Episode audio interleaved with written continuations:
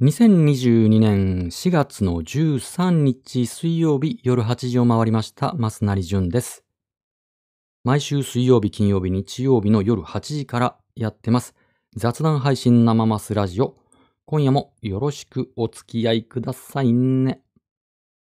はい、始まりました。どうもどうも。いやいやいや、暑い。暑いですね、しかし。えー、あ、音声旅行助かっておりますね。このね、音声チェックいつもさ、こう、ね、助かっておりますとかって言うでしょう。こう本当に助かってるんですよね。あのこれね、他の配信主の方にもやってあげると喜ばれますよ。音声トラブルってよくあるんですけど、誰もチェックしてくれないんですよ。なかなかね。うん。だからね、最初に音声チェックをしていただけると安心しておしゃべりが始められますので、他の配信主の方にもあのしてあげると喜ばれます。はい。えー、そんなわけで今夜も YouTube ライブと Twitter スペース同時配信でおしゃべりしていきますよ。どうぞ1時間くらいゆったりまったりとお付き合いくださいね。えー、で、いつもマシュマロをいただいてます。僕への質問、うんおしゃべりテーマの提案、番組への感想などなどいただいてます。ありがとうございます。えーその中から僕がその日一つね、ピックアップしまして、メインテーマを設定します。えーそれを皆さんで番組の後半に意見交換するんですが、では今日のメインテーマの発表。今夜のメインテーマはこちら、ドン。はい。バランスの良い食事の作り方を教えて。バランスの良い食事の作り方を教えて。はい。まあ、このような趣旨のマシュマロが届きましたので、皆さんのお知恵を拝借したい。えー新年度なんで、えー新しくね、新社会人になったとか、一人暮らしを始めたとか、いろんなことがあろうかと思います。なかなかね、慣れてないと、自分でね、食事作るの、しかも、うーん、バランスの良い食事ね、取るの難しいですからね。えーいろんなノウハウ、皆さんお持ちだと思います。生きてりゃ。うん それを寄せてくださいよ。よろしくお願いします。おっと、今マシュマロ来ましたね。じゃあこれもギリギリセーフで追加しとこう。ね、マシュマロ。配信中も、あの、随時。よいしょ、よいしょ、よいしょ。この辺に入れよう。この辺に入れよう。はい。では、今日一つ目のマシュマロいきますか。えー今夜もコメント、YouTube ライブのチャット欄か、Twitter ハッシュ生マスラジオをつけてつぶやいてくださいね。一緒に、えーおしゃべりする感じで意見交換していきましょう。では今日一つ目の、えーゆるネタ、柔らかマシュマロはこちら。ドン。こんばんは。こんばんは。暑さにやられていませんか？生マスラジオのある夜は楽しみです。はい、ありがとうございます。やる気出た。ね、暑、暑いですよね。暑い。もう今日それだけですよ、僕が言いたいことは。暑い。あのさっき昼に、夕方ぐらいかな、部屋の温度を見たら27度とかになってたんで、もう、まあ、夏日ですよね。うん、びっくりですよ。うん、この間まで寒い寒いって言ってたのが、もう今日は、僕今 T シャツなんで、いやー、体調崩れますね。ほんで、明日はさ、さっき、あの、天気見たら、明日どこだっけ？福島県で、今日と比べて、最高気温が20度下がるって言ってましたよ。すごいよね。最高気温が20度下がるってすごいよね。うーん、びっくりだよね。朝、その日の最高気温を記録して、その後どんどん下がるらしいので、明日ね、着る服も難しいですよね。うん、何か一枚手に持って出かけた方がいいかもしれない。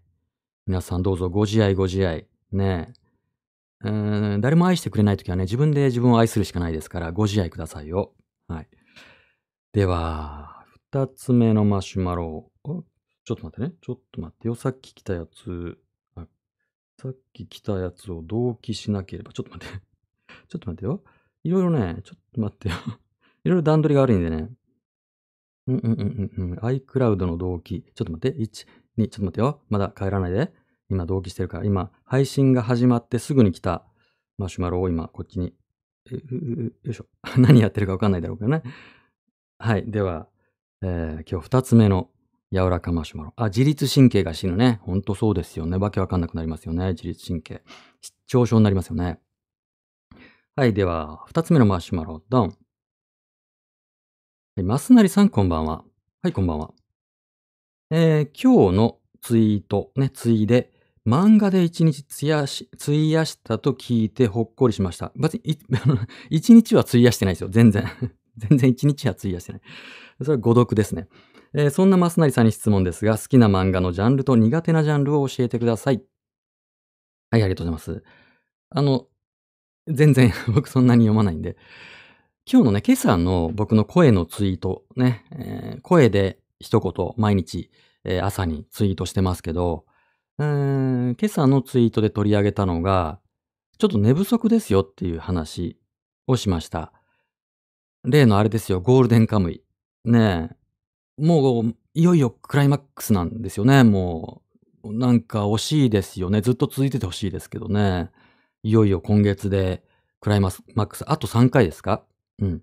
で、今、ヤングジャンプのアプリで全部、ここのところまでは全部無料公開と。で、完結するまで無料っていうことでね。まあ、これは読んどかなきゃと思って。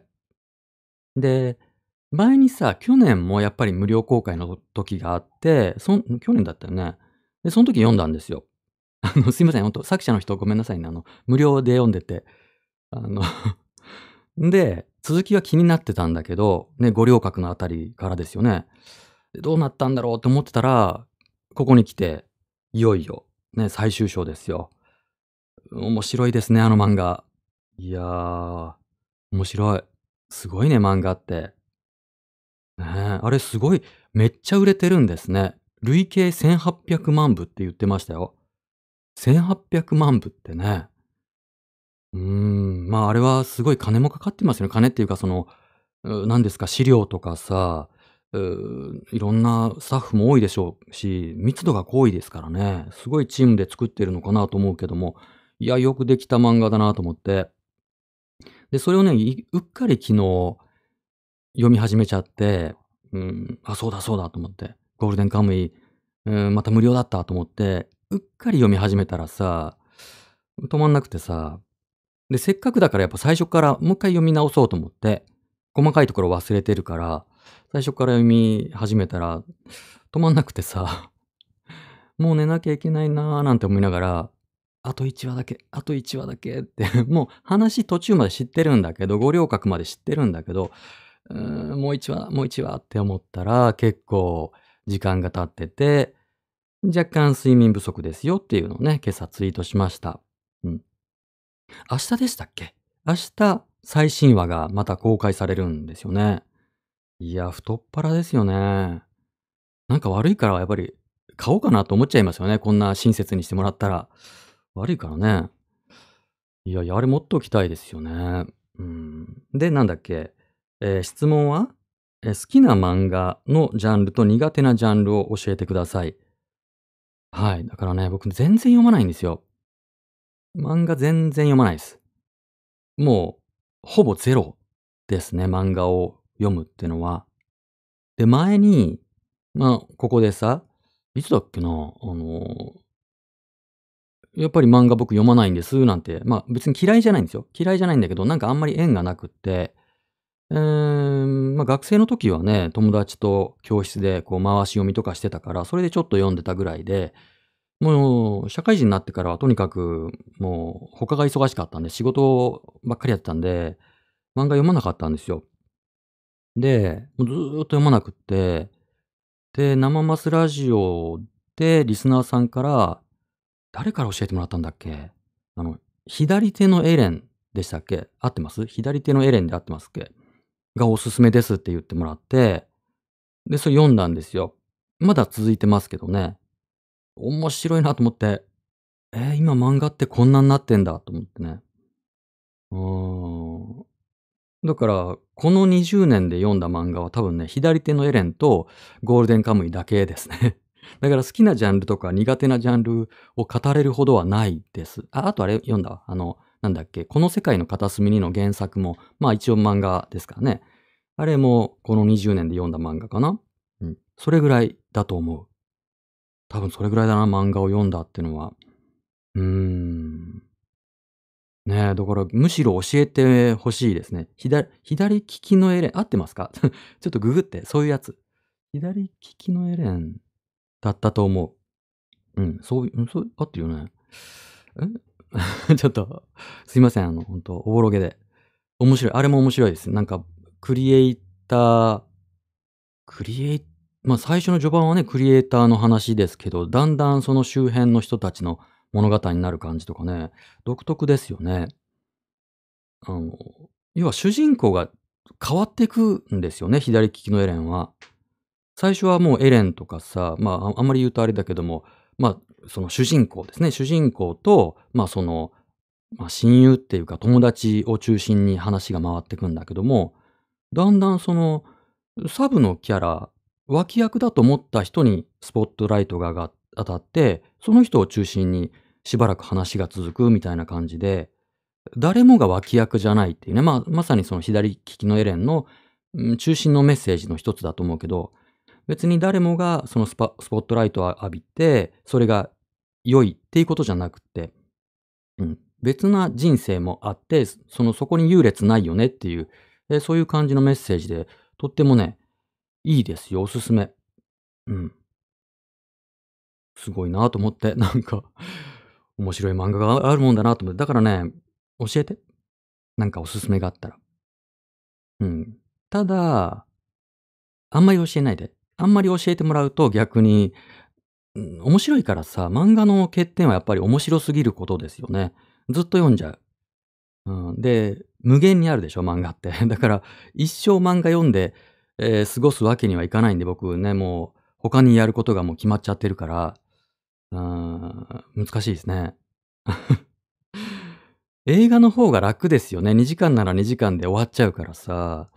だからドラマもちょっと苦手で、うん、面白いんだけど、ドラマも面白いんだけどさ、なんか見てたらずっと見ちゃうでしょ。もう、もう1話、もう1話ってやっちゃうから。だから、ドラマもね、面白いのはわかるんだけど、あんまり見ないようにしてますね。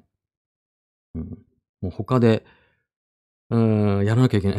別にやらなきゃいけないってことはないんだけど、まあ、読まなきゃいけない本とかさ、やんなきゃいけないことがあるから、面白すぎることが漫画の欠点ですね。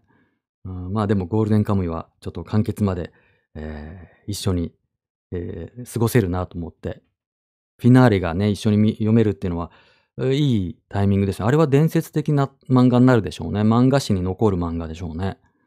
うん、です。はい。だから好き、えっと、なんだっけ、好きな漫画とか苦手な漫画とかないです。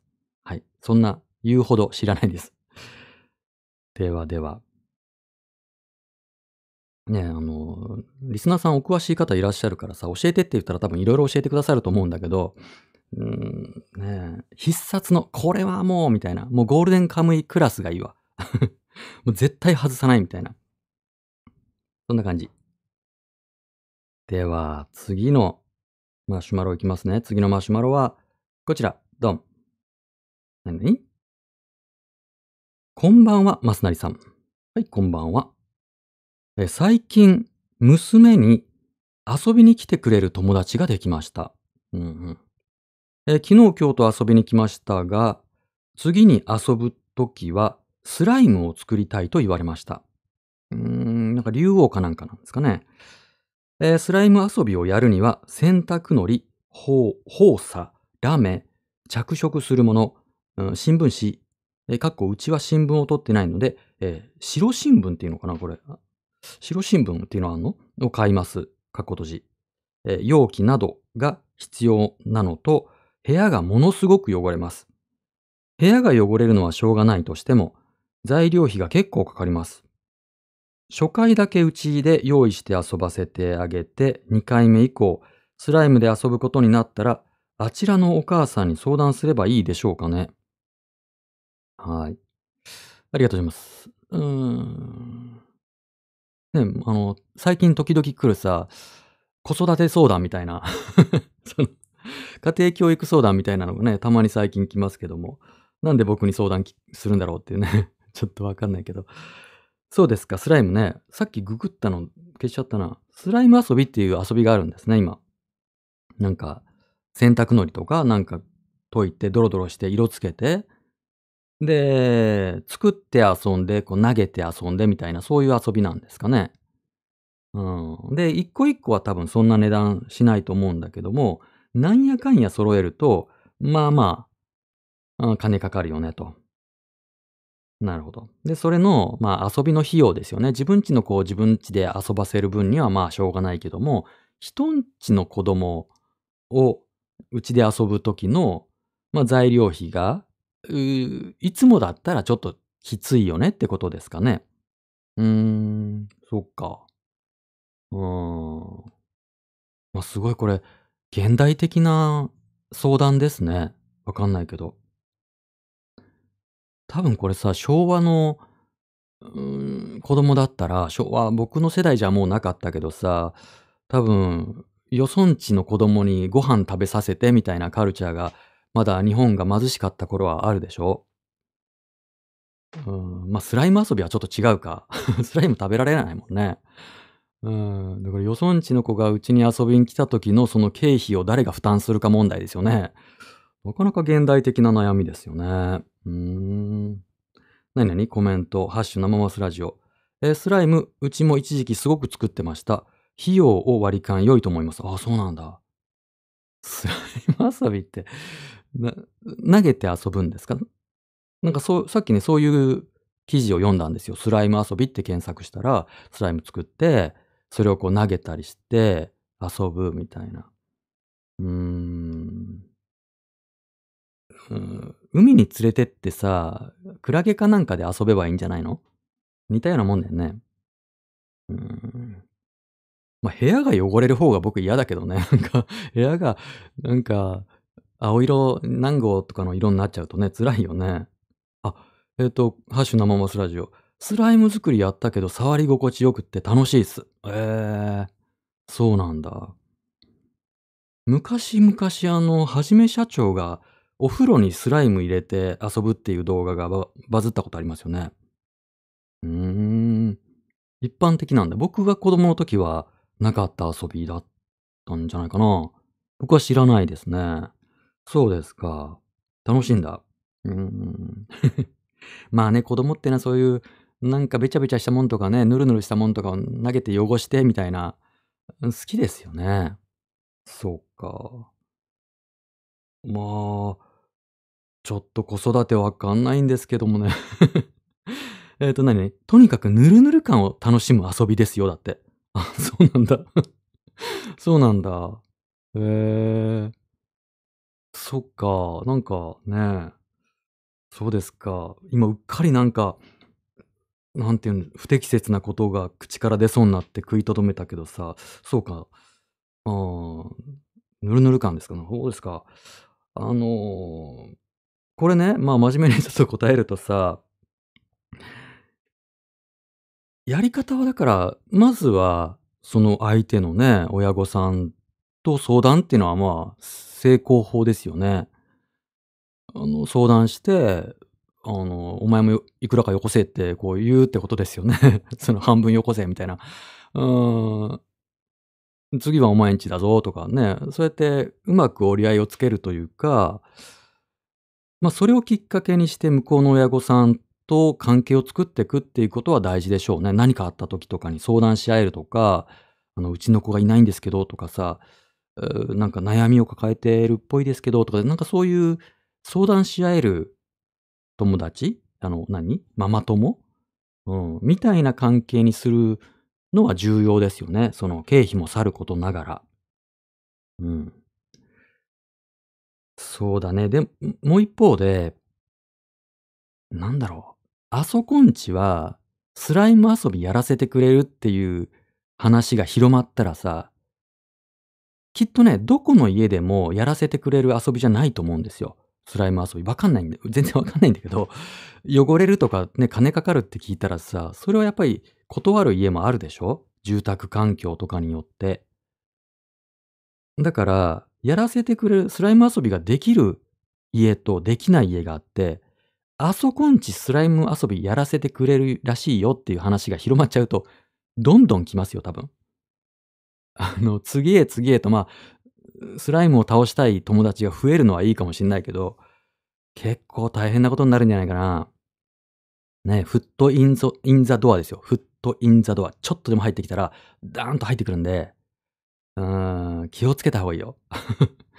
うちはもうそういうのないん、ダメなんでって最初から言っとかないと、ね、1回やらしてくれたのになんで2回目ダメなの？とか、あの、由美子ちゃんはやらしてくれたのに、なんで私は？って別の子が出てくるでしょ？由美子ちゃんかどうか知らないけどさ。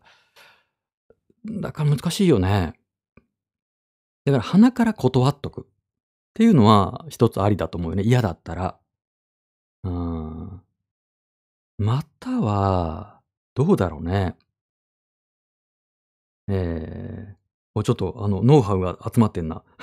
ツイッターハッシュなママスラジオ。なになにえースライム懐かしいですね。えーでも私も子供の時、スライムを作ったことはありません。あり、ありましたが、ただ作るだけで投げて遊んだことはないですね。あのスライムのぬるぬる感、いいですよね。夏とか良さそうですね。うん、ひんやりして。それから、シェービングフォーム入れるとまた違った感触食感になって面白いんですよね。でもお友達の家にお世話になって作るようなものじゃないです。あ、そうなんだ。みんな、流行ってんの？僕だけ知らなかったの。あ、そうなんだ。うん。これさ、やっぱり問題なのは、うーん、なんていうの？無駄な遊びですよね。無駄っていうかさ、再利用が効かないでしょ？この遊びは。聞くのかな？わかんない。ちょっと今知らずにイメージだけで語ったけど、聞くのこれ取っといて、また来週とかってできるのかな？一回作れば。多分違うでしょ？カッピカピになってくるでしょ？いろんなところがカッピカピになるでしょ？きっと海苔とかだもんね。材料、主な材料、これ洗濯海苔だもんね。洗濯海苔ってことはあれでしょ？あの、ご飯とかでできてるタイプの海苔でしょ？違うんだっけ？ねえ。そんなもん、部屋中さ、まずは色がついてさ、べちゃべちゃして、で、取ったと思っても、その後カッピカピになって、大変なことになるでしょ？だから、取っといて、来週は無理だと思うんだよね、イメージ的に。違ったらごめんなさいね。うーん、無駄だと思うんだよね、この遊び。環境に悪いよ。だから僕だったら、なんか理屈をつけて断るな。えハッシュなママスラジオ。えうちは汚れようが割と構わない家なので、わらわらわら。えー最近は娘は友達とお菓子作りとかしてます。片付けは友達にもやらせる。うん。いいアイデア出た。僕ね、それ、実は今それを言おうとしてたんだけどね。ちょっと待ってね。それから、YouTube ライブのコメント。Amazon でスライムキットが一式2000円しないで買えるみたいなので、それを買って、えー何回かに分けて、なくなったらもうないのごめんねとかでもいいかも。なるほどね。うん、揃えるのはまあ、金かかるってのもあるけどもめんどくさいですし、一発でえー2000円でね。えーまあ2000円もね、厄介ですよね。2000円、いろいろ金かかるんでしょ？子供を大きくするのにね。うん。そうか。僕貧乏だったからさ、あの、こういうタイプの遊びやらせてもらえなくて、だから、もしかしたら僕の世代にもすでにあったのかもしれないけど、僕がね、この、この方のお子さん、おいくつぐらいだろう？僕が子供の時に遊ぶって言ったら、あの、空き瓶拾って酒屋に持ってって金に換えるとかね、そういうタイプの遊びでしたね。空き地とかに行って、えビールの瓶と、あとコーラも瓶だったんですけど、それを拾って、あの、酒屋さんに行くと、いくらだったかな ?5 円とかなんかそんなもんなんですけど、だから、まあ、空き瓶回収業者ですよね。そんな、それを遊びと称してやってましたね。5円、5円って集めて。それをあの、紐に通してさ、5円を。そういう子供でしたけどね、僕は貧しい 家庭環境だったんでね。うん、親が金出して遊ばしてくれるなんてちょっと僕は想像できないけどね。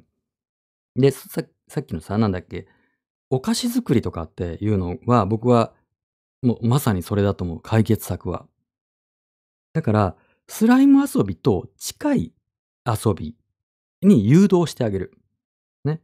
新しいスライム遊びだよとかって言って、うん、あの、今みんなが他の子がやってるスライム遊びはもう古いからって。今、あの、ニューヨークではこれが流行ってるとかって 適当なこと言って、ニューヨークのスライム遊びは今こうなってるらしいよとかって適当なこと言って、で、クッキーとかパンを一緒に作るの。似たようなもんでしょ？なんか、こう、まあ僕もね、あの、日々、えーパン作ってるんですけど、うん、小麦粉こねて、形作ってみたいなのってほぼほぼスライムですからね。うーん、それだったら最後食べちゃえばいいし、うーん、いいんじゃないの？わかんないけど。それをスライム遊びと称して。で、適当にさ、まあ、レーズンとかさ、くるみとかで目とか鼻をつけて、で、お土産に持たせて帰ればさ、返せば、向こうの親御さんだってね、うーん、ちょっと負担に思うでしょ？あ、こんな、パンまでごちそうになっちゃってとかって思うから、今度は向こうがスライム遊びやってくれるかもしれないし、うん。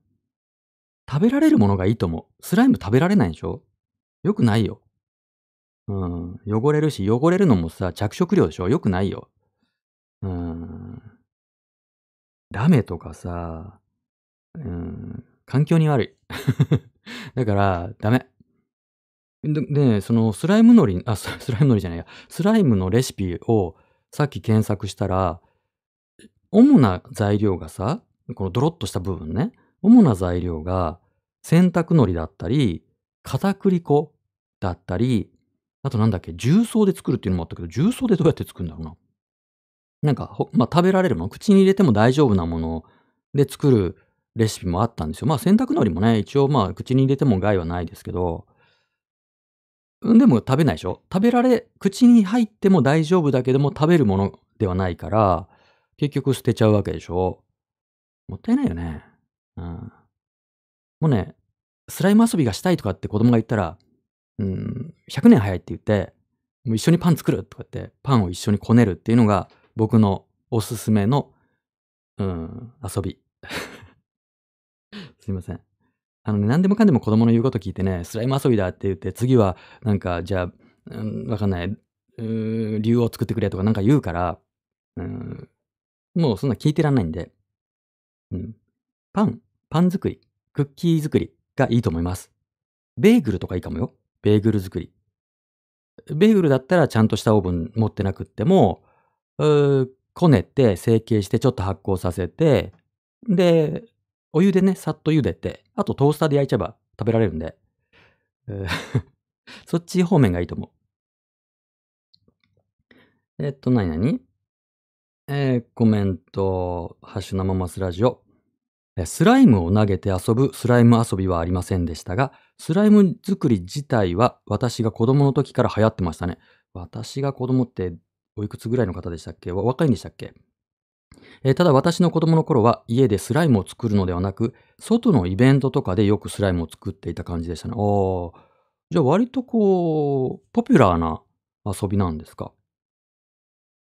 ね、スライム作りをよく子供の頃からやっていた私ですが、でも、えーお菓子作りの方が良さそうですね。そうですよ。最後食べられますからね。えー無駄がないですよね。一食それで終わりますから、その日の晩ご飯は。うん。はい。えーパン作り、クッキー作り、あとベーグルもいいと思います。うん。以上。では次の。ま、あの、今日だからね、これ、今のは振りですよ。今日のメインテーマ。バランスの良い食事の作り方を教えてっていう今日のメインテーマにちょっとこうね、あの、付箋ですから。付箋？布石？うん、ですかね。伏線。なんだっけ。はい。では次のマシュマロいきます。ドン。なんだなんだ？なんだなんだ？次のマシュマロなんだ？はい。えーこんばんは。はい、こんばんは。お気持ちについて。はい、また随分、えー違うマシュマロですね。えー、ツイッター見てると、お気持ちってちょくちょく目にしますね。ふむふむ。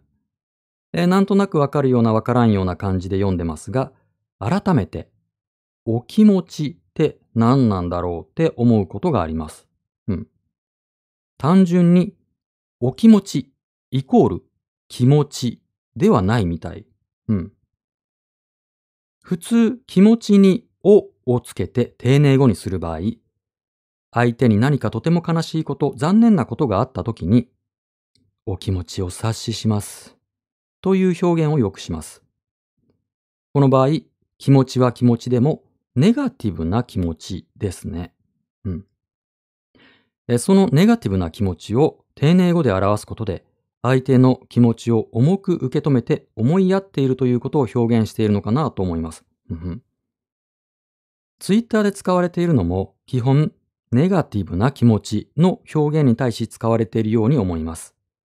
しかし、それは気遣う、寄り添うような感じではなく、批判的、皮肉的に意味合いが含まれることが多いように思います。それはあなたのお気持ちであって、うんぬんかんぬん。なんて、そういうやりとりが目に入ると、あまりいい気分になれません。そういう時のお気持ちって何なんでしょう？うん、面白いマシュマロですね。なるほど。お目の付けどころがシャープですね。お気持ち。はいはいはいはい。お、お問題ね。お。何かこう、おがついちゃうっていうね。うん。あの、このマシュマロと全然関係ないけど、あの、敬語表現に無駄におがつく、ね、敬語表現として無駄におがつくってことありますよね。あの、おってさ、あの、外来語にはつかないんですよね、基本的にはね。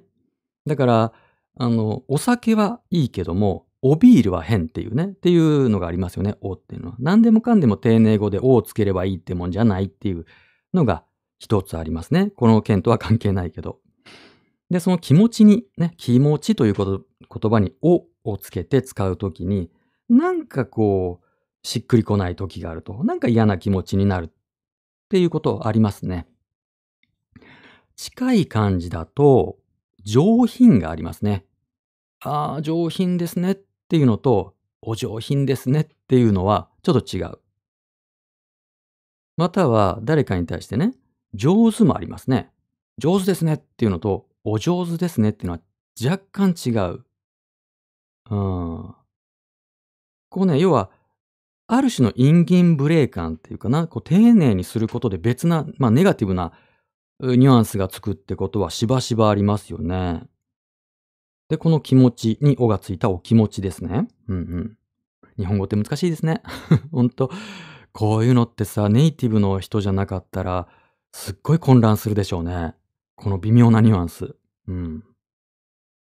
えー、ハッシュ生マスラジオのコメントいきますか。えお気持ちもお察しもネットスラングで負の意味合いをつけられてしまって、点々点。普通の場面で使いづらくなってしまった。うん。お察しもそうなのかなうーん。お察しもネガティブに使うことあるっけうん。それから次。お気持ちって表現は相手を馬鹿にした言い方なので好きではないですし、えー対応する人はフォローしないな。なるほど。これはね、うん。まあ言葉なんで文脈によるんでざっくりとしか言えませんが、うーん。まあこのマシュマロの方がね、えーどういったタイムラインを作ってるか、どういった問題意識を持ってツイッター使ってるかとかによるんですけど、うん。ここでもよく話に上がるそのフェミニズム、フェミニストと、フェミニストに批判的な人たちっていう話がたまに出ますけど、えーその界隈でよく見ますよね。別の界隈でも見るのかもしれない。でも多分ね、フェミニスト界隈特有の文脈ってのがある気がします。このお気持ちっていうのは。えーこのさ、マシュマロでもさ、例として、ね、それはあなたのお気持ちであって、うんぬんかんぬんっていうやつは、例えば、えー私は、うーなんだろうな、うーこうだと。例えばその、この、うん広告に載っている漫画、イラストは、えー性差別を助長すると思いますっていうね、この思いますっていうのってさ、まあ、エビデンスないじゃんっていうツッコミになるわけですよね。それあなたのお気持ちでしょと。思うだけだったら、その批判の根拠になりませんよねっていう返しが待ってるわけですよね。うん。要はね、これって、うーん、難しいね。その、えー、まあ、フェミニズムのさ、一人一派とかっていうのはあるじゃないですか。もう、これっていうね、大きな思想があって、みんなが、ね、フェミニストはみんなその思想なのかというと、フェミニズムの中にもいろんなこう、流派っていうかね、派閥っていうかさ、収支があるもんで、えー細かくいくともう一人一派ぐらい細かく分かれちゃうよねっていう言い方がありますよね。だから根拠は私なんだと。そんなその科学的な根拠とかじゃなくて私が根拠なんだと。私がエビデンスなんだということを一部のフェミニストは言ったりする。だからツイッターのさ、アカウント名にたまた、あたまにさ、いますよね。あの、エビの絵文字つけてる人。あれそういう意味ですよね。あの、私がエビデンスっていうことを言ってるわけですよ。だから、その客観的事実と主観的事実の違い、なんか難しい話になってるね。あの、要はそのある人、ね、例えばある女性、フェミニスト女性が、私はこんな風に、えー、男性社会から被害を受けたんだというのは主観的事実ではあるでしょう。それを覆すことは他の誰にもできないですよね。その人の主観的事実だから。でも、その主観的事実をもって社会問題を語ろうとすると、特にその何かのさ、じゃあこういった広告表現は規制すべきだっていう規制とか、またはそのために法改正、法律の改正すべきだっていう、え法律論の話になっちゃうと、やっぱり根拠が必要になりますよね。立法事実とかさ、何かのその根拠っていうのが必要になるけども、その際には私がエビデンスじゃ困るわけですよね。それはあなたのお気持ちであって、じゃあその、もう世界であなただけかもしれないし、まあまあいるかもしれないし、それわかんないですよね。だから、えっと、個人の話をしているのか、社会の話をしているのかは、本当は分けて語らなきゃいけないんだけども、でも、うーん、まあ、個人的なことは政治的なことっていうのも、またこれもフェミニズム用語ですけど、やっぱり個人のことは結局はそのせあの社会のこと、うん、であるっていう発見がああったわけで、だから個人的な体験だから私だけが我慢してればいいのではなくって、これは社会問題なんだっていうのがフェミニズムのね、重要な考え方だったりするわけですよ。なので、私はこう思うってというフェミニストの主張というのも、やっぱり一方で尊重しなければいけない。だがしかし、それだけをもって何か議論すると議論にならないですよね。私はこう思う。うん、そうか。じゃあ私はこう思う。違いますねって言って、どこまで行ってもさ、うーん、接点がないですよね。思うのやりとりだと。うん、私はこう思う。いや、私はこう思う。でも私はこう思うって、それ全然噛み合わないんで、思う合戦は。なので、それを、まあ、揶揄する、う方法として、まあ、それはあなたのお気持ちですよねと。わざとここを過剰に丁寧に、あなたあなたの気持ちですよねって言えばいいところを、あなたのお気持ちですよねって、まあちょっと小馬鹿、小馬鹿にしちゃってんですよね。エビデンス出せって言ってるわけですよ、それはね。うん。まあその一人の証言だってもちろん、あの、エビデンスですよ。うん。エビデンスっていう言葉をね、やたら口にする人ってさ、逆にエビデンスという言葉を理解してないように僕は思うんだけど、エビデンスって別に一人だってエビデンスですからね、エビデンスレベルの違いなわけで。ただちょっとそれ弱いよねっていう話なんですけどね。なのでこれは、うーん、議論の際の持ってくる根拠とか、または見据えてる先の違いというかね、どっちがいいとか悪いとかっていう問題じゃなくてね、噛み合ってないっていうことですね。うん、個人の主観的なあ被害体験とか、個人の主観的な、まあ、見えてる風景っていうのも重要だし、一方で何か制度を変えるとか何か規制をするっていうのは、これは大変なことなので、あの、弊害も大きいですからね、規制をするとか、えー、法律を変えるっていうのは副作用がすごい大きいことなので、やたらめったらできないわけですよ。だから何かを変えるんだったら、やっぱり私は思うだけでは足りませんよねと。一定の、まあ、根拠、論拠が必要ですけど、お持ちですかみたいなことになっちゃうけど、うーん、なかなかその議論のそのステージに進めないのが現状ですよね。まあね、それ、なんで、まあどっちにもなんかもどかしい思いを僕は思って、えー、そういったやりとりを見るんですけど、うん、それはあなたのお気持ちですよねっていうのはあまりにもこう冷たいというかね、うん、だし、お気持ちばっかり言ってる人も、それでは議論は前に進みませんよとも思うしさ。えー、なかなかね、議論のテーブル、同じルールで議論をするっていうテーブルにつくことってのは大変だなと思います。うん。えー、YouTube ライブでコメント。えー、それってあなたの感想ですよね？のインギンブレイバージョンだったんですか？うん、あの、ね、ひろゆきさんの名言というかね、えー、有名なセリフですよね。それってあなたの感想ですよねっていう。まあそういうことでしょうね。うん。それ、そういうことでしょう。それってあなたの感想ですよねの、まあインギンブレイというかね、えー、別な言い方なのかもしれないですね。うん。まあ僕はひろゆきさん好きじゃないんでね、あの人が日本人を馬鹿にした、あの、愚かにしたっていう面は大きいと思うんで、あの、対話の不可能性を、うん、高めてしまったんでね、あの人が良くないなと思って見てるけど、うーん。難しいね。難しい。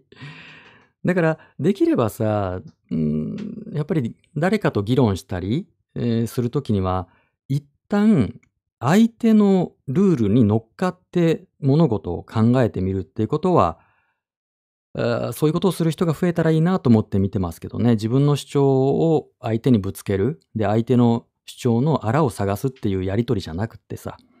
うん。まあ、あなたが言うことはそうなんだと。じゃあ、それに乗っかって一回考えてみるけども、やっぱりここに穴があるよねっていうタイプの話の進め方にしないとさ、どっちかがね、本当は両方がすればいいんだけどね。本当は両方お互いが相手のルールに乗っかって、相手の目線から一回考えて、その上で、その論のほころびを指摘するっていうことがいいと思うんだけど、それができる人がなかなかね、いませんね。困ったもんですけど。うん、お気持ちね。でもお気持ちも大事ですよ。やっぱり。最終的には、あの、お気持ちですから。あの、なんていうの。お気持ち大事ですよ、そら。うん、何を解決するのか、何を守るのかって言ったら、究極的にはお気持ちも守んなきゃいけないですからね。でもそのお気持ちとお気持ちってぶつかるんで、それを調節するために何かのルールが必要で、で、ルールを調節、調整する、変えたりするんだったら、お気持ちだけではいけないっていうことを、うん、単純にそれだけの話だと思いますけどね。うん。はい。では、そんなところかな、これは。うん。まあ、あの、自分が目にして嫌な言葉は自分は使わないっていうことぐらいしかできないですよね。うん、お気持ちっていう言葉を使った人に対して、その言葉はどうかななんて言ってお気持ち警察になってもしょうがないんでね。うん、はい。では次のマシュマロ。次があれかな？はい。次が、はい。これで今日の、あれです。メインテーマに行きますね。皆さん考えていただいたでしょうか？ではメインテーマに連なる、つながるマシュマロを読みますね。えー、マスナリさん、こんにちは。はい、こんにちは。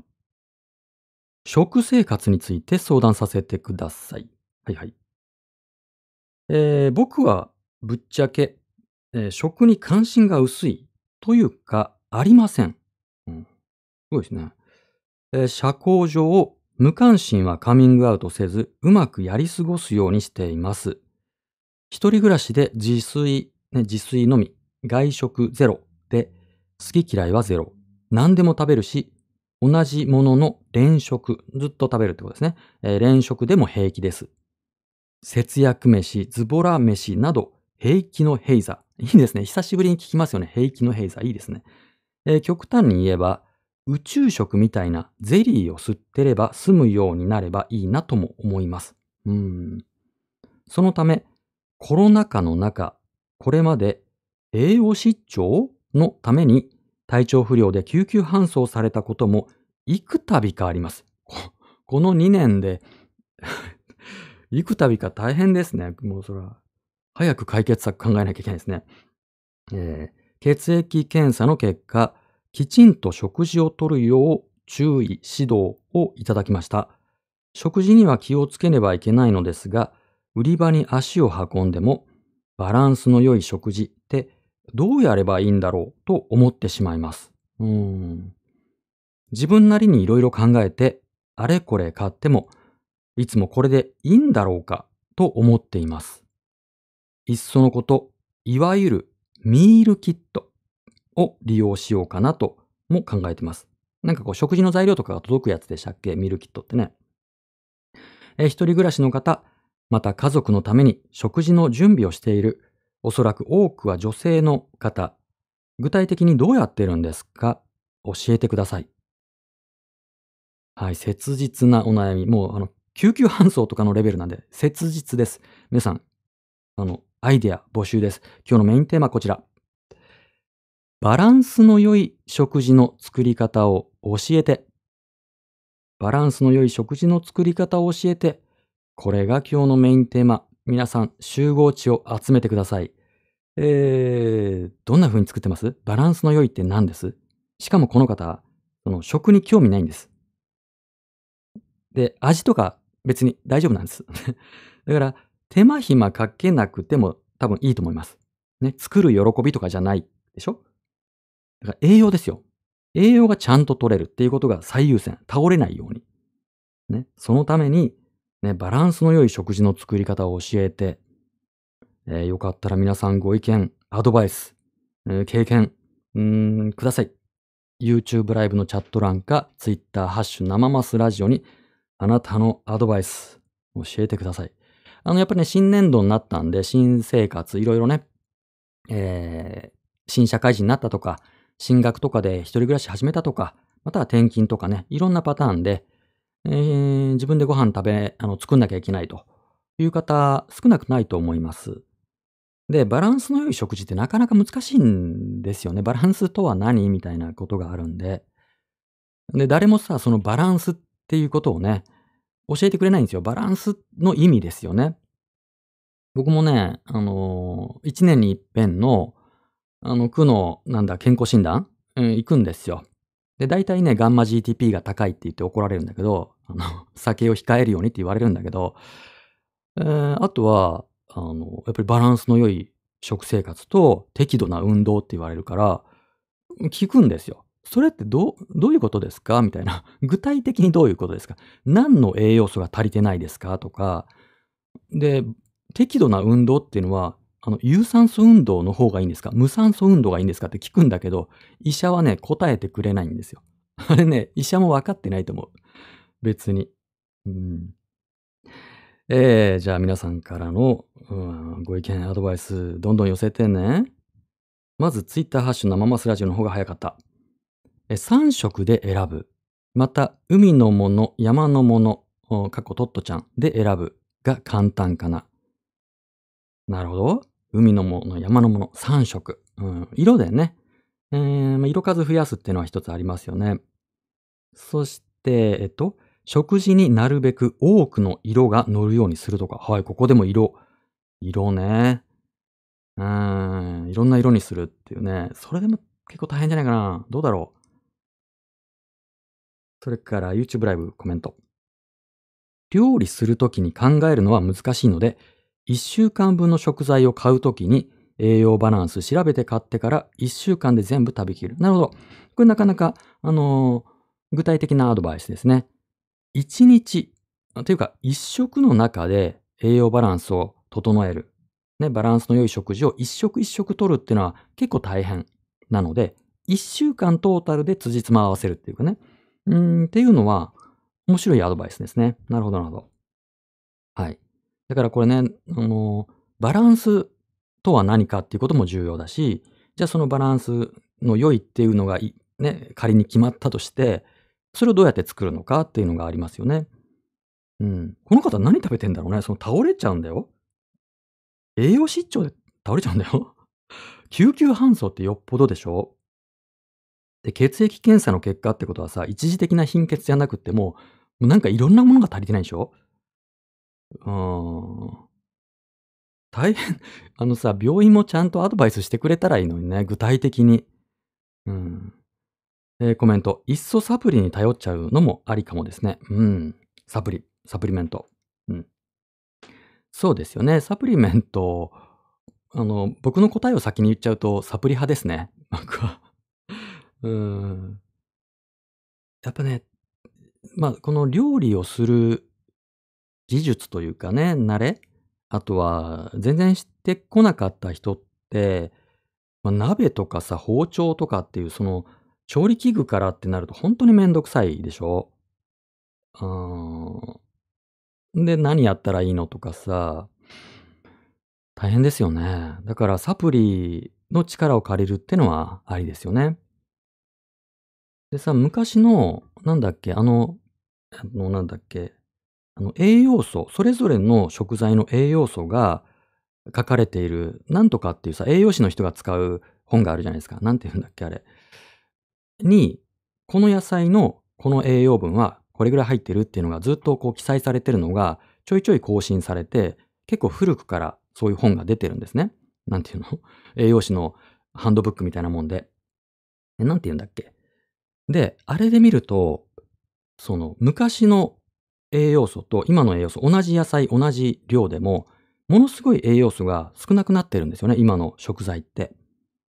だから、必要な栄養素を必要量だけ食事で取るって、もうね、今やね、ほぼほぼ不可能ですよ。相当取らなきゃいけないです。相当取らなきゃいけない。だからね、サプリの力は、僕はね、必須だと思う、現代人にとって。うん。はい、えっ、ー、と、次。えー、炊飯器はございますか？お米、えー、またはオートミール、えー、鶏胸肉、玉ねぎ、えー、干し椎茸などの乾物、オクラ、ホールトマト缶をおもむろに炊飯器に入れて、えー、炊飯すると PFC バランスなかなか良いトマトリゾットできますよ。ま、えー、マス、マ、マッスルグリルの、えー、マグマを参照してみてください。うん。ね、あの、マッチョな人のね、あの、すっごいイケメンの方ですよね。が開発した、うん、食事方法。炊飯器で全部終わらしちゃうっていうね、昆布とかもいろんなものを炊飯器に入れて、で、それを1日1回、えー、炊いて、えー、それをタッパーにね、小分けにして食べると。そうすれば1日で取れる栄養素がずっと安定して一定して、で、食事を作る手間がないしっていうのでね、えー、有名になりましたよね。マッスルグリルのね。うん、炊飯器調理ね。えー、それから、ハッシュ生マスラジオ。この質問者、この質問者さんの場合は、米を炊くのを習慣にしたらどうでしょう？米ね。どうですか？質問者さん。マシュマロ主さん。ちょっとさ、皆さん、バランスの良い食事を教えてもらいます？今、調理法を教えてくれてるけど、バランスって何ですか？バランスの良い食事って何ですか？多分ね、そこでつまずかれてるんじゃないかと思うんだよ。えー、コメント。倒れるほどなら食事が面倒で純粋に食べてないだけの可能性もありそう。そうだよね。そうだよね。あの、内容以前に食べてないってあるよね。うん。えー、ハッシュ生マスラジオのコメント。もしこのマシュマロを投稿された方の知り合いに栄養士の方がいるのであれば、そんなに、そんなにいないでしょ？友達に栄養士ってそんなに普通にいないでしょ、えー、いれば、ね、もしいればね、えー、その栄養士の方に相談をするのがいいのかなと思ったのですが、それはどうでしょうか？ね、身近に栄養士の友達がいるとね、相談、多分、多分ね、もしそれいたら、生マスラジオにマシュマロ送ってきてないと思う。そんなにゴロゴロいないでしょ、栄養士の友達。いるかな？わかんないけど。もしいたら僕に相談してないよね。うーん。そうだな。でね、あの、さっき、あの、ググったんですよ。ね、食事のバランス。そしたら当然ね、こういったことで参照すべきは、まずね、厚労省です。食事関係は厚労省ですよ。で、厚労省が、厚生労働省が、食事バランスガイドっていうのを、あの、出してるんです。ね。あの、今、YouTube ライブには画面出してますけど、こういうバランスで取ったらいいよっていうのを、えー、出してますね。で、まあ、この逆三角形、逆ピラミッドの形で、一番たくさん取らなきゃいけないのが、主食ですよと。ね、主食。うん。それから次、副菜。ね、主食はわかりやすいよね。あの、ご飯とかパンとか麺。これはわかりやすい。で、次に副菜。野菜、キノコ、芋、海藻類。それから次が主菜。メインディッシュですね。肉、魚、卵、大豆。それから、まあ、あとは牛乳とか乳製品とか果物ですよという、まあそういったのが、まあ、これがバランスですよと。こういうバランスで取ったらいいんじゃないんですかっていうのが言われます。まあよく言われるのが、えー、まあ主食が全体の、5割から6割ぐらいのエネルギー摂取量として。まあ、これ言い出すのめんどくさいんですけどね。まあ、5割から6割ぐらいが主食。主食っていうのは、パンとかご飯とか、それからおやつも含みますね。あの、糖質ですから。それから、まあ3割、2割から3割がタンパク質。それから1割から2割ぐらいが脂質、油ね。うん、脂質、言いにくいね。脂質。うん、ぐらいのバランスがいいですよっていうのはよく言われます。まあ5対3対2とか、あ6対、えー、2対2とか 6, 対3対1とか、まあそういうバランス。うんでもこれを言うには、あの、カロリー計算ができなきゃいけないんですよね。糖質の、まあ、炭水化物っていうのは糖質と食物繊維が合わさったものが、えー、炭水化物なので、炭水、あの、食物繊維100%のものであっても、例えば海藻類なんてほぼそうですけど、もう炭水化物だし、ほぼほぼ100%糖質。まあ、じゃあもう砂糖も炭水化物なので、ここちょっと厄介なんですけど、まあ、海藻類とか食物繊維にはカロリー、エネルギーになるカロリーがないので、うん、糖質、ね、1g あたりの糖質は4キロカロリーありますよと。で、タンパク質も4キロカロリーね、1g あたり4キロカロリーですよと。で、油だけ、脂質だけが 1g あたり9キロカロリーありますよと。449で考えて、えー、まあ1日の総必要エネルギー、ね、あの女性だったら1000、何ぼですか、1600とか1800とか、まあ体重とかによりますけども、男性だったらまあじゃあ2000とかだとして、えー、その6割、まあ半分でいいか、5割が、えー、炭水化物だとすると、まあ1000キロカロリーぐらいが必要な炭水化物量。めんどくさいでしょ、これ。すっごいめんどくさいでしょ。やってらんないですよね。だからね、ら栄養士ってそういうふうに考えるわけですよね。でもね、こんなこと考えてね、料理なんて作ってらんないんですよ。ね、まあこれね、僕、このテーマね、僕割と、あの、自分で関心があるというか、得意分野なんですけど、えー、だから僕は最初に話しちゃうとね、もう結論、僕の結論言っちゃうんで、えー、良くないですけども。まあ、要は、厚生労働省がお勧めしているね、食事の栄養バランスね、この食事バランスガイドっていうのを参照してもなかなか難しい。まあね、よく握り拳一つ分の、うん、タンパク質がとかさ、いろんなこと言いますけどね、ここでは、あの、主食は、えー、5から7つ。なんだこの単位はよくわかんないな。5から7つ。または5から7、うん、サーブ。うん、単位がよくわかんない、ほんと。よくわかんないこと言うんですよ。厚生労働省とか栄養士の人がね、よくわかんないこと言うんです。で、その、食事のバランス、うん、6対何対何とかねっていうやつも別に根拠ないんですよね、あれ。ずっと辿っていくとね、栄養士が言っている、厚生労働省がお勧めしている食事のバランスって根拠ないんですよ。ある時代の日本人の平均的な食事から割り出しただけで、そこに根拠ないんですよね あの、これが体にいいっていうね。そういう根拠ないんで、あんまりね、これ、実は当てにならないと僕は思ってます。うん。ややこしい話になってきましたね。えコメント。体型とか生活習慣でも必要な栄養は違うだろうし、栄養バランスって難しいですね。そうなんです。難しいんです。それから、えー、ハッシュ生マスラジオ。私がやる気のない時は具沢山、ね、具がたっぷりのスープか鍋物かカレーですね。具沢山ならなんとかなる。うん。これね、だから僕言うときますよ。今日はちょっとバシッと言うからね。具沢山とか、彩り鮮やかの罠があると思います。バランスの良い食事に関して。ね？何かというと、まずね、栄養ってね、バランスの良い食事ね。で、そのバランスっていうのは何かと何か、または何か。ね。それぞれのバランスのことでしょ？それ何かっていうと、まず三大栄養素っていうのを覚えましょう。三大栄養素。これは人間がエネルギー源として使える栄養素のことです。それが3種類しかないんです。人間は3種類のものからしかエネルギー源として摂取できないんです。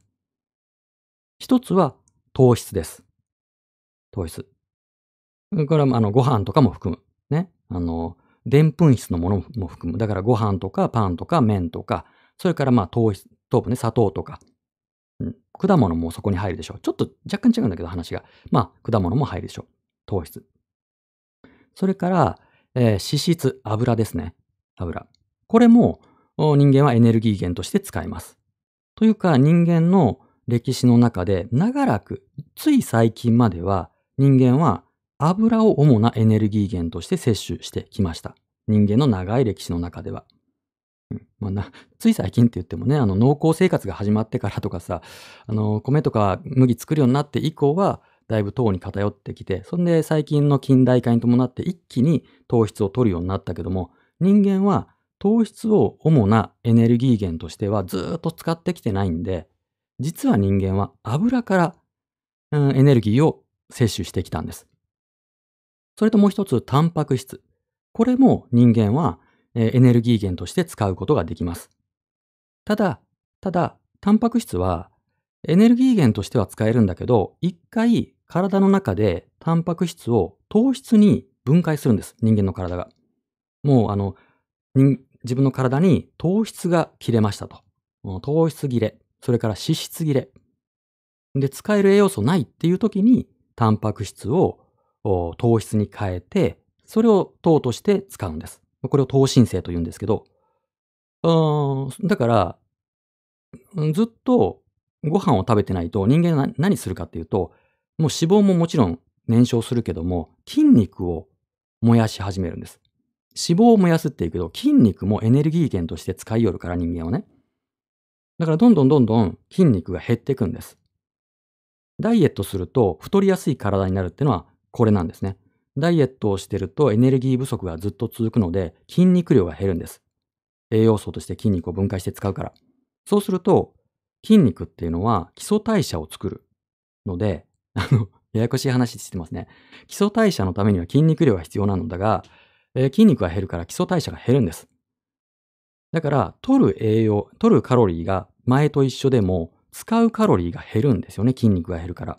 だから、太りやすい体になって悪循環になるんですね。無理なダイエットをすると、太りやすい体になるってのは、筋肉を人間はエネルギー源として使うからです。ね。だから、三大栄養素って言うんだけども、糖質と油、脂質、この二つがメインのエネルギー源として考えて、タンパク質は体の材料です。体の材料。これもあらゆるやつです。あの筋肉はもちろんだけども、まあ、肌のツヤとか髪の毛とか、いろんなものを作るんですね、タンパク質。だからこれ、実はね、タンパク質をすごい気をつけた方がいいです。僕からのアドバイス。タンパク質をすごく意識して取ることが重要。他はなんとかなるんで、あの、他は割と取りやすいんで。なので、まず1日の必要摂取タンパク質を決めて、えー、もうね、僕はね、プロテイン飲んでます。プロテインパウダー飲んでます。1日の必要タンパク質量を食事から取ると、胃もたれするんで、僕。うーん。で、僕ね、あの、なんちゃってベジタリアンなんで、今、去年から。だから、肉とか魚を基本的には食べないんです。家では。外食の時はと食べるんだけど、基本的に家ではベジタリアンなんで、えー、大豆と、大豆製品と卵、それとプロテインパウダーでやってます。うん、卵とね、大豆製品だけでね、1日 ,1 日の必要なタンパク質量で取るの大変なんで、まあ、プロテインを飲んでます。うん。で、えー、だからね、僕がおすすめの、僕のやってることをまずお伝えします。僕がやってること。うん。これでいいと思う。僕は1日に1食しか食事を作りません。で、これもめんどくさかったらやんなくていいですよ。これもまあ、ほぼほぼやんなくていいです。えー、食事を全部プロテインに変えましょう。とにかくプロテインを取りましょう。タンパク質量が絶対的に必要です。それはもう体の材料になるし、いろんなものにタンパク質って使うので、とにかくタンパク質を頑張って取りましょう。じゃないと、本当にあの骨もボロボロになるし、筋肉もなくなるし、で抵抗力も下がるんで病気しやすくなるし、もういいことないんで、タンパク質はもうものすごい一生懸命取ろう。で、まあどれぐらい取るかっていうのも難しいけども、まあ最低、最低、えー、よく言われるのが体重かける1は最低取りましょう。それ何かというと、例えばえー体重が60キロの人だったら、1日に60グラムのタンパク質は必ず摂取しましょう。っていうのが言われます。体をちょっと鍛えてる人、運動する人は体重かける1.5とか体重かける2のタンパク質を取ることが勧められてます。最低1は必要。でね、60g のタンパク質ってどれぐらいかっていうとね、結構なんですよ。あの、お肉だったらさ、100g の肉、まあ鳥でも豚でも牛でも若干差はあるけども、ざっくり言うと 100g のお肉が 20g のタンパク質なんです。で、タンパク質って1回にたくさん取っても吸収されないんで、なかなか小分けにしなきゃいけないから、まあ大体1食に 20g のタンパク質を取るっていうのをもう死守してほしい。できればもう少し。これが僕からまず一つ。だからもう、それはもうプロテインパウダーでいいと思う。うん。プロテインパウダー、うーんプロテインパウダーを 30g ぐらい取ると、だいたい 20g ちょっと、23g とかのうん、タンパク質取れるんで、それでまずタンパク質のベース、ね、死なない、死なないようにしなきゃいけないんで、これを取りましょう。うん。で、うーん、タンパク質だけじゃダメなんですよね。あのーもちろんエネルギー源。まずは体の材料としてのタンパク質をプロテインパウダーなどで取りましょう。それと次はエネルギー源を何から取るかっていうことなんですけど、うーん、僕は脂質を大事にしてます。糖質がなくても人間は生きていけるんですけど、脂質もやっぱり体の材料になるんで、体を作る。脂質大事。うん。で、脂質はさ、あの、ご飯とかと違って、調理が必要ないんで楽なんですよね。僕はくるみをよく食べます。くるみをキロで、あの、1キロ単位で買ってます。1キロね、アマゾンで1600円ぐらいで買えるんで、それを、うん、軽くトースターで、えー炙って、ストックして、ポリポリ食べてます。うん。くるみの脂質はとても体にいいし、手軽に取れるので、うん脂質を取る。それから、プロテインにちょっとオイルを入れます。僕は。っていうので、脂質とタンパク質を取ってれば、最悪なんとかなります。もうご飯とか炊かなくても大丈夫。で、でもそれだけじゃちょっと足らない。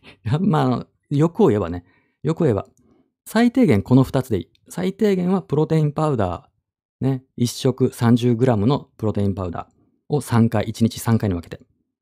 それと、油、くるみを食べるなり、まあ、チョコレート食べるなり、またはプロテインのを溶かすときにそこにオイル入れればいいです。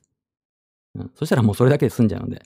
僕は MCT オイルっていうのをちょっと入れてますけど、なんでもいいです。もう こうなったら、うん、オリーブオイルでもいいですよ、もうなんだったら。を、まあ、好きなだけ入れてくださいよ。これで生きていけるんで、人間。でも、欲を言えば、まだ足らなくって、えー例えばね、そこに足すんだったら、僕固形物もちょっと取ってほしいから、卵。ね、卵取りましょう。えー卵は、まあね、完全栄養食とかって言われますけど、まあ、ビタミン C 以外の栄養素は大体バランスよく入ってるっていうやつなんですけど、まあ、特にね、鉄分とかもしっかり入ってるし、いろんないい油が入っていて、えー卵食べときゃなんとかなるっていうことがあるので、1日3食のプロテイン、プラス卵3個も茹でて、ポクポク食べてくださいよ。マヨネーズかなんかつけて。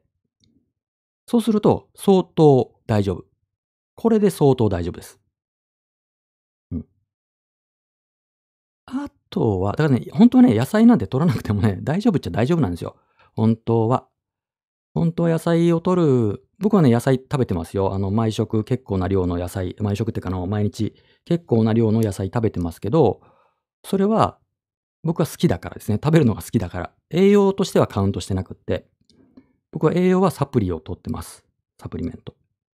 で、えー、もうビタミンとミネラル大事です。で、倒れるっていうことは、まず一つは貧血が考えられるので、鉄が欲しいですね。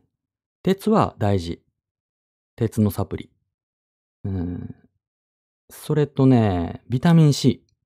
ビタミン C もすごい大事。あの、抵抗力を高めたりとか、肌きれいにしたりするんで、ビタミン C もすごいおすすめ。取ってなかったらね、多分実感するぐらい変わると思う。ビタミン C 取ると。あとは、うーん、あと何取るかな。僕いろいろ取ってんだけど、ビタミン B 群。ビタミン B っていろいろあるんですけど、ビタミン B2、B6、B12 とかでいろいろあって、それを全部セットにしたやつがあるんですよ。ビタミン B 群っていう、ビタミン B コンプレックスっていうサプリがあるんだけど、それもおすすめですね。ビタミン B が不足すると、取った栄養をうまく体の中でね、あの、ビタミン B が不足していると栄養素を分解することができないんで、結局何食べても吸収できなくなっちゃうから、うまあ、サポートですね。取ったエネルギー源をきちんと代謝するためにビタミン B は必要。だからビタミン B も必要。だからね、まあ、鉄は欲しいでしょ？で、C、ビタミン C が欲しい。それからビタミン B 群が欲しい。そんなとこかな、最低限。欲を言えばって言ったらもっといっぱいあるんでね。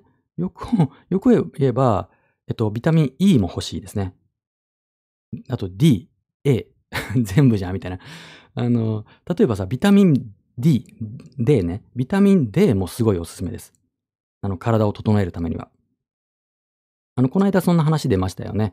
あの、ビタミン D ってね、あの、メンタルヘルスにすごい影響があるって言われているっていうのが一つと、それから、取ったカルシウムを骨にするためには、カルシウム取るだけじゃダメで、ビタミン D が必要なんですよ。だからどんだけカルシウムを取っても、ビタミン D が不足していると骨ができないんです。だからカルシウムを一生懸命取るよりはビタミン D を取った方がいい。で、これは食事では取れない。なかなかほんと取れないし、えー、うなぎとかね、やつめうなぎとか食べないでしょ？普段ね。うんで、日光にそんなに当たんないでしょ？だから、ビタミン D は安いし、あの、ビタミン D のサプリってめっちゃ安いし、C とかね、D ってすごい安いんですよ。これは取っても損はない。あとは、まあ、A もね、あと、だからね、あの、体を整えるっていう意味では、A とか E も大事。抗酸化物質なので。あの、病気しなくなる。あの、抵抗力が高まったりとか、あの、若々しさが出るので、A とか E も大事。うん。そんなところ。そんなとこって多いか。多いか。多いね。でもね、サプリ飲んでれば、うん、結構、うん、あの、偏見がなければね、そういうビタミン系のサプリ、偏見がなければ悪くないですよ。やっぱ全然違うんで。で、食事から取れないんで、どれだけね、彩り豊かな、あの、料理作っても、食事から十分な栄養素は取れないです。もう、間違いなく 間違いなく取れない。うん。で、年を取ると、どんどんね、あの、体調悪くなったり、老け込むじゃないですか。あれって、自分の体の中で、あの、自分の体で作れる栄養素ってあるんですよ。それが作れなくなってくるんですよ。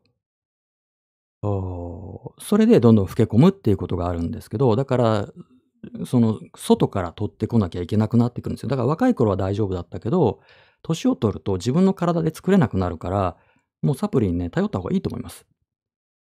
うん。そうね。まあ、あとはね、あの、これはこの方じゃなくて、あの、広く進めたいのが、コエンザイム9点ですね。還元型コエンザイム9点、通称ユビキノール。これは人間の体の中で作れる栄養素なんだけど、どんどん作れなくなってくる一つで、あの、アンチエイジング栄養素です。これはね、僕が今まで取ってきたサプリの中で一番体感した。あの、ものすごい効く。あの、ものすごく効くよ。で、いろんな人におすすめして、みんなね、あの、びっくりするから。いびきノール。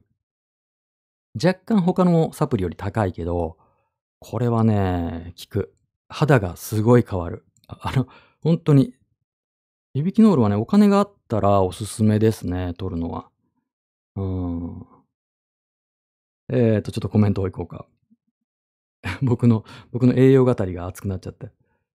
えっと、えっと、何々えー、もしかしてこの方、食事量自体足りてないのではと思いました。そうでしょうね。だから倒れちゃうぐらいですからね。うん。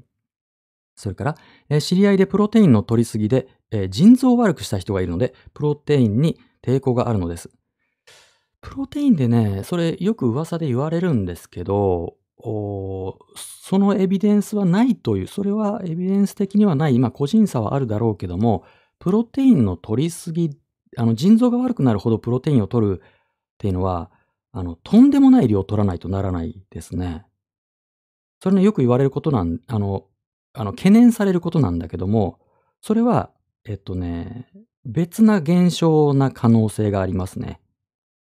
ちょっとはっきり言えないですけど、要は、えっと、原因と結果の関係が逆転してるという仮説です。え腎臓が悪いと、タンパク質、タンパク尿が出るとかねっていうことがあるから、タンパク質が腎臓に悪いっていう説が一時期こう流れた、まことしやかにね、信じられたことがあるんだけども、それはないよっていう研究が、えその後出たんですよね。で、まあ、とんでもない量を取ればまた、何だって体に悪いけども、例えば僕は1日体重かける2グラムぐらいのタンパク質取ってるんだけど、この程度だったら、あの、全然ビクともしないですよ。あの、それね、多分、ちょっと今エビデンス出せないですけど、あの、きちんと研究で出てるやつです。あの、スポーツ栄養学とかのジャンルで。うん。プロ、だってね、プロテインってただのタンパク質ですからね。あの、プロテインパウダーって何かって言ったらさ、あの、安くて売ってるやつは、あの、ホエイプロテインっていうやつで、これ何かって言ったらさ、牛乳からチーズを作るときに出る汁ですよ。あのヨーグルトからさ、水が出るじゃないですか。あれです、あれ。あれをホエイって言うんです。あそこにまだ、あの、タンパク質が残ってるから、それを抽出したものがホエイプロテインパウダー。これが一般的に売られてるやつです。だから別にその、じゃあ牛乳取ったら体悪くなるのか、腎臓悪くなるのかって言ったら、そうは思わないでしょ？あの、プロテインパウダーってなんか特殊な物質じゃなくて、ただ牛乳から牛乳からの、なんだ、タンパク質ですから、乳製品ですよ、あれ。ただの。だから乳製品が苦手な人は、えっと、お腹がぐるぐるする人はいます。乳糖不耐性な人は。うん、その人は、えっと、ホエイプロテインの中でも、またちょっと別なジャンル、精製度が高い WPI っていうジャンルのちょっとだけ高いんだけど、そっちのプロテイン飲めば大丈夫だったりしますね。うん。それから、えっと、えっと、うコメント、YouTube ライブ。えっと、どれだったっけ？えテーマ、完全無視になっちゃいますが、倒れるならまずはやっぱり何でもいいから食べる量を増やしましょうな気がします。確かに。あの、そうね、食べる。でもどうだろうね。それ忘れちゃうというかね、めんどくさいから倒れちゃうんですもんね。うん。だからめんどくさくないことが大事ですよ。うん。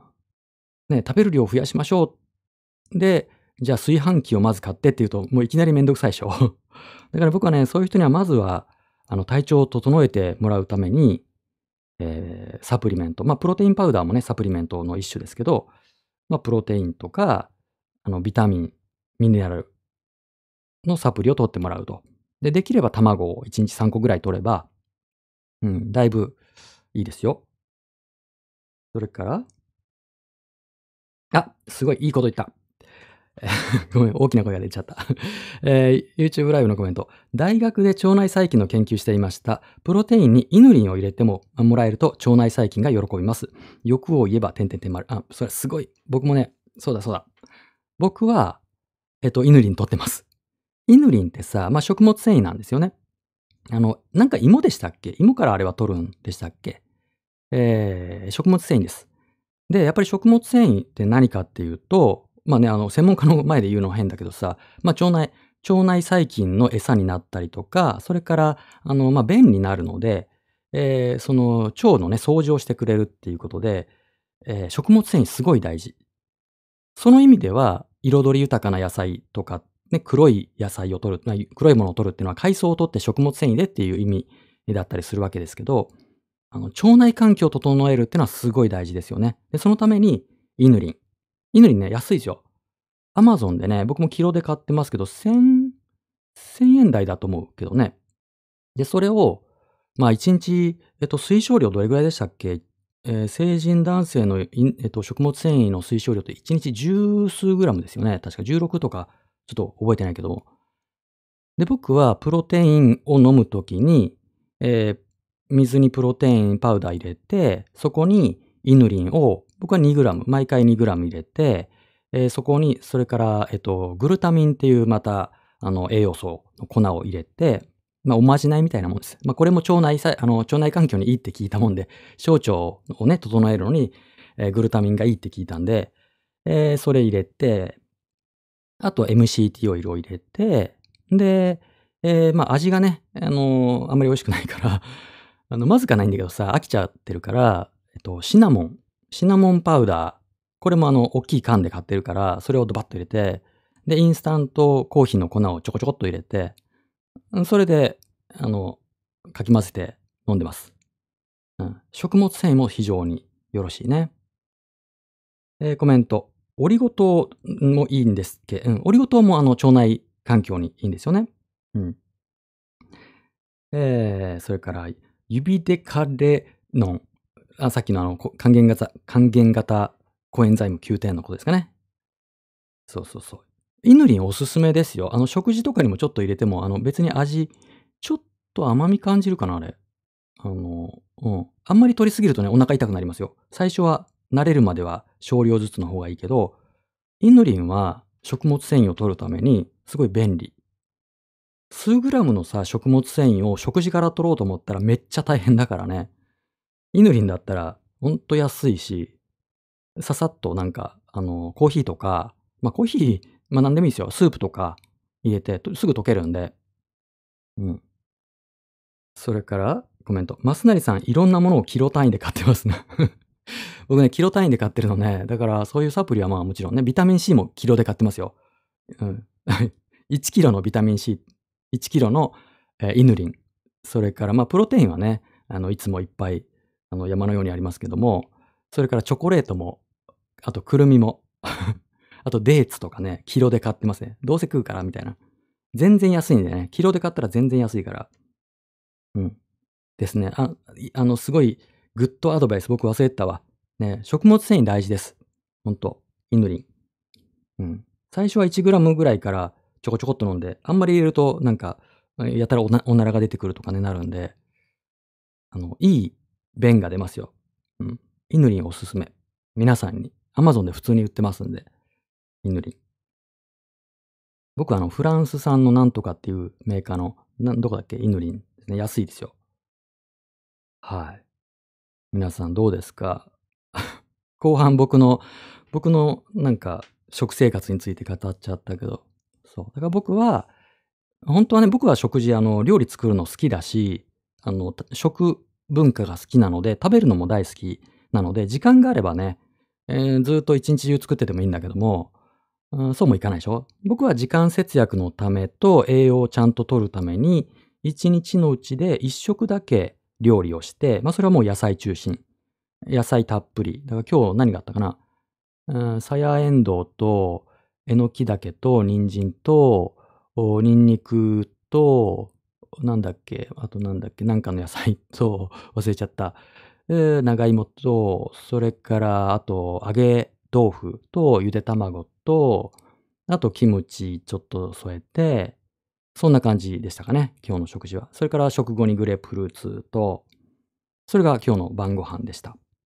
で、他は1日に4回かな ?4 回プロテインタイムがあります。朝起きてからと、お朝起きて、あ、3回か。朝起きてと、それから夜の筋トレ前と、あと寝る前ですかね。あとおやつタイムっていうのがあります。僕は甘いもの好きなんでおやつタイムがありますね。だからプロテインの時にイヌリンとグルタミンと MCT オイルっていうのを入れてます。MCT オイルってあのコココナッツ、ココナッツ由来のオイルで、えっと、エネルギー変換効率が高いんですね。すぐにエネルギーとして使えるっていうオイルで、えー、味もいいんでね、気に入ってます。うん。そんな感じ。だからあんまり難しく考えずに、もうプロテインで生きていきましょう。まずは、マシュマロの方。倒れちゃうしょうがねえんで、ほんと。うん。だから食事を頑張って作るとかってあんまり思わずに、とにかくあの、ね、あの、死なない、死なないっていうのが食事の目的ですから、生き延びるためですからね、食事っていうのは。うんあまり料理にこだわらずに、うんこだわりたきゃいくらでもこだわれる世界ですけども、とりあえず、プロテインを買いましょう。えープロテインね、今、今ね、あの、なんだかわかんない。何の影響だか知らないけど、すごい値上がりしてるんだけども、僕が買ってるのは、今ね、値上がりして1キロ2000円ぐらいかな。2200、2000円から2200円になっちゃったな。前は1600円ぐらいで買えたんだけど、何のウクライナ情勢ですかね。よくわかんないけど。えー、で買ってます。キロ2000円ぐらいで考えたらいいと思います。高いのは高いんで、無理しないでいいと思います。あの、安いとか高いで内容変わんないんで、あれ。味付けとかの、とかブランド、広告宣伝費で高くなるだけなんで、えー、キロ2000円ぐらいのもので十分だと思います。僕は最近バルクスポーツっていうメーカーのホエイプロテイン、ビッグホエイ1キロ2000円ぐらいのタイミングで買ってますね。うん。以上。そんなとこ。えっ、ー、と、コメントとこが？えっ、と、えっ、と、ハッシュ生マスラジオ。イヌリン知らなかった食物繊維なんですね。うん、これ、あの、おすすめ。皆さんにおすすめ。食物繊維をちゃんと取っとくと、全然違いますよね。やっぱ腸活大事。それから、えー、食物繊維も便秘の時は、わかめとか水溶性のものがあいいんですよね。あ、そうなんだ。あ水溶性とね、不溶性ってありますよね。うんうんうん。その辺よくわかってないんですけど、僕。それから、救急搬送されるほど食事に興味のない、えー、相談者さんの心も心配。そうかそうか、えー、体の栄養はサプリでも取れるでしょう。でも、温かいものを誰かと食べるのは心のためになりますよ。まあ、そりゃそうですけどね。それを言っちゃ、いろんな事情もありますし、えー、あれですけども。でも、うーん、鶏卵ですよね。えー、体が、まあ、栄養が行き渡っていれば、心も安定したりとかさ、元気出たりしますから、僕は、えー、心とかのアプローチも体から入るタイプですね。今日調子悪いなって。じゃあもう、カツ丼食べようとかっていう、その 食べるもので体、あの、心を整えるようにしてます。やっぱりさ、あの、睡眠時間と食事ってものすごい体調に影響するでしょ、うん、ね、心がどうこうとかって、ね、薬をちょっと飲んでも変わるんでしょうけど、やっぱりよく寝ることとよく食べることですよね。うん。皆さん健康で過ごしてくださいね。でもすごい今日いろんな意見があって、あの、ためになりました。面白かったです。うん。あの、新生活の方とかね、えー、いらっしゃるでしょうし、食事、えー、よく考えれば難しい。バランスの取れた食事とかね、バランスの良い食事ってみんな言うけども、実はそのバランスの意味が誰も教えてくれないっていうね、ことなので、えー、皆さんの意見、それから僕のやり方っていうのを今日はお話ししました。まあ、こんな感じで、えー、いつも皆さんとおしゃべりしてます。ね、僕が何かね、すごいノウハウ、まあ今日ちょっと僕の詳しい分野でしたけど、うん、まあ、僕が何か知ってて皆さんにお伝えするっていう番組ではないです。えー、いろんな意見飛び交う、いろんな人の目線で一つの問題を見てみるっていうことが大事かなと思ってやってますので、よかったらどなたでもマシュマロで、えー、何か投げてください。今みたいな感じです。ゆるいものでもいいし、ちょっと悩んでることとか、社会問題とか、何でもいいです。うん、気にせずに投げてみてください。ということで、えー、またやります。次回はあさって金曜夜8時にお会いしましょう。毎週水曜、金曜、日曜夜8時からやってる生マスラジオ今夜はこの辺で。では、お付き合いいただきありがとうございました。おやすみなさい。